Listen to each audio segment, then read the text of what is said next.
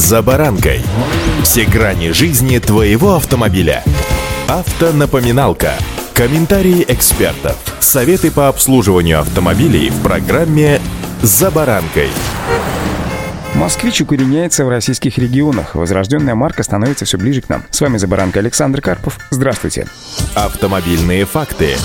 Итак, уже в 23 российских регионах планируется к открытию центры по продаже «Москвича». Воскресшая российская марка приступила к формированию собственной дилерской сети. Сейчас компания принимает от фирм заявки на получение статуса дилера по продажам и техническому обслуживанию автомобилей «Москвич». Ставка делается прежде всего на электромобили, которые «Москвич» намерен начать выпускать уже в этом году. Поэтому будущий партнер должен быть готов сформировать инфраструктуру для демонстрации, продажи и обслуживания электромобилей. До сих пор пока остается неясным, какие же автомобили будут сходить с конвейера завода. При этом производственная квота до конца нынешнего нынешнего года 600 машин, 200 из которых будут оснащены именно электрическими силовыми установками. По всей вероятности, на первых порах завод будет выпускать китайские модели с собственным шильдиком, собранные из готовых комплектов отверточным методом. Что же касается глобальных планов, то московский завод заявляет о разработке собственных платформ с глубокой локализацией для топливных и электрических автомобилей. Возможные поставщики для электромобилей уже названы. Аккумуляторы вызывается поставлять Ростех, комплектующий новый завод в Западном Бирюлеве, а моторы электромобили Manufacturing Cruise, известный по проекту электрических электрического УАЗ-профи.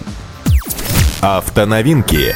Хочу отметить, что власти Москвы и КАМАЗ инвестируют в автомобильный завод «Москвич» 5 миллиардов рублей. Повторюсь, что до сих пор нет ясности, что за машины будут сходить с конвейера. Причем речь идет не только об электрических моделях. В сеть просочилась информация о кроссовере «Москвич Яуза», донором для которого послужила китайская модель Жакси Холл X6. Стоимость отечественного паркетника с китайскими корнями по предварительным оценкам будет около миллиона рублей. Длина автомобиля чуть более 4,5 метров при колесной базе в 2 метра и 66 сантиметров. В плане внешнего вида «Москвич Яуза» почти полностью повторил бы дизайн донора, за исключением логотипа. Кроссовер демонстрирует крупную радиаторную решетку, оригинальную головную оптику на светодиодах и единую композицию из задних фонарей на LED-матрицах. Среди опций для данного кроссовера называется система автоматического торможения, мультимедиа с тачскрином и размером в 12,8 дюйма, камера заднего вида, панорамная крыша, камера кругового видеообзора, под капотом автомобиля полуторалитровый двигатель, обуздавший 159 лошадок, сочетающийся с механической или автоматической коробкой передач. Опционально возможен и полный привод. Повторюсь, это лишь одна из версий, что же реально выйдет на наши дороги, скоро узнаем.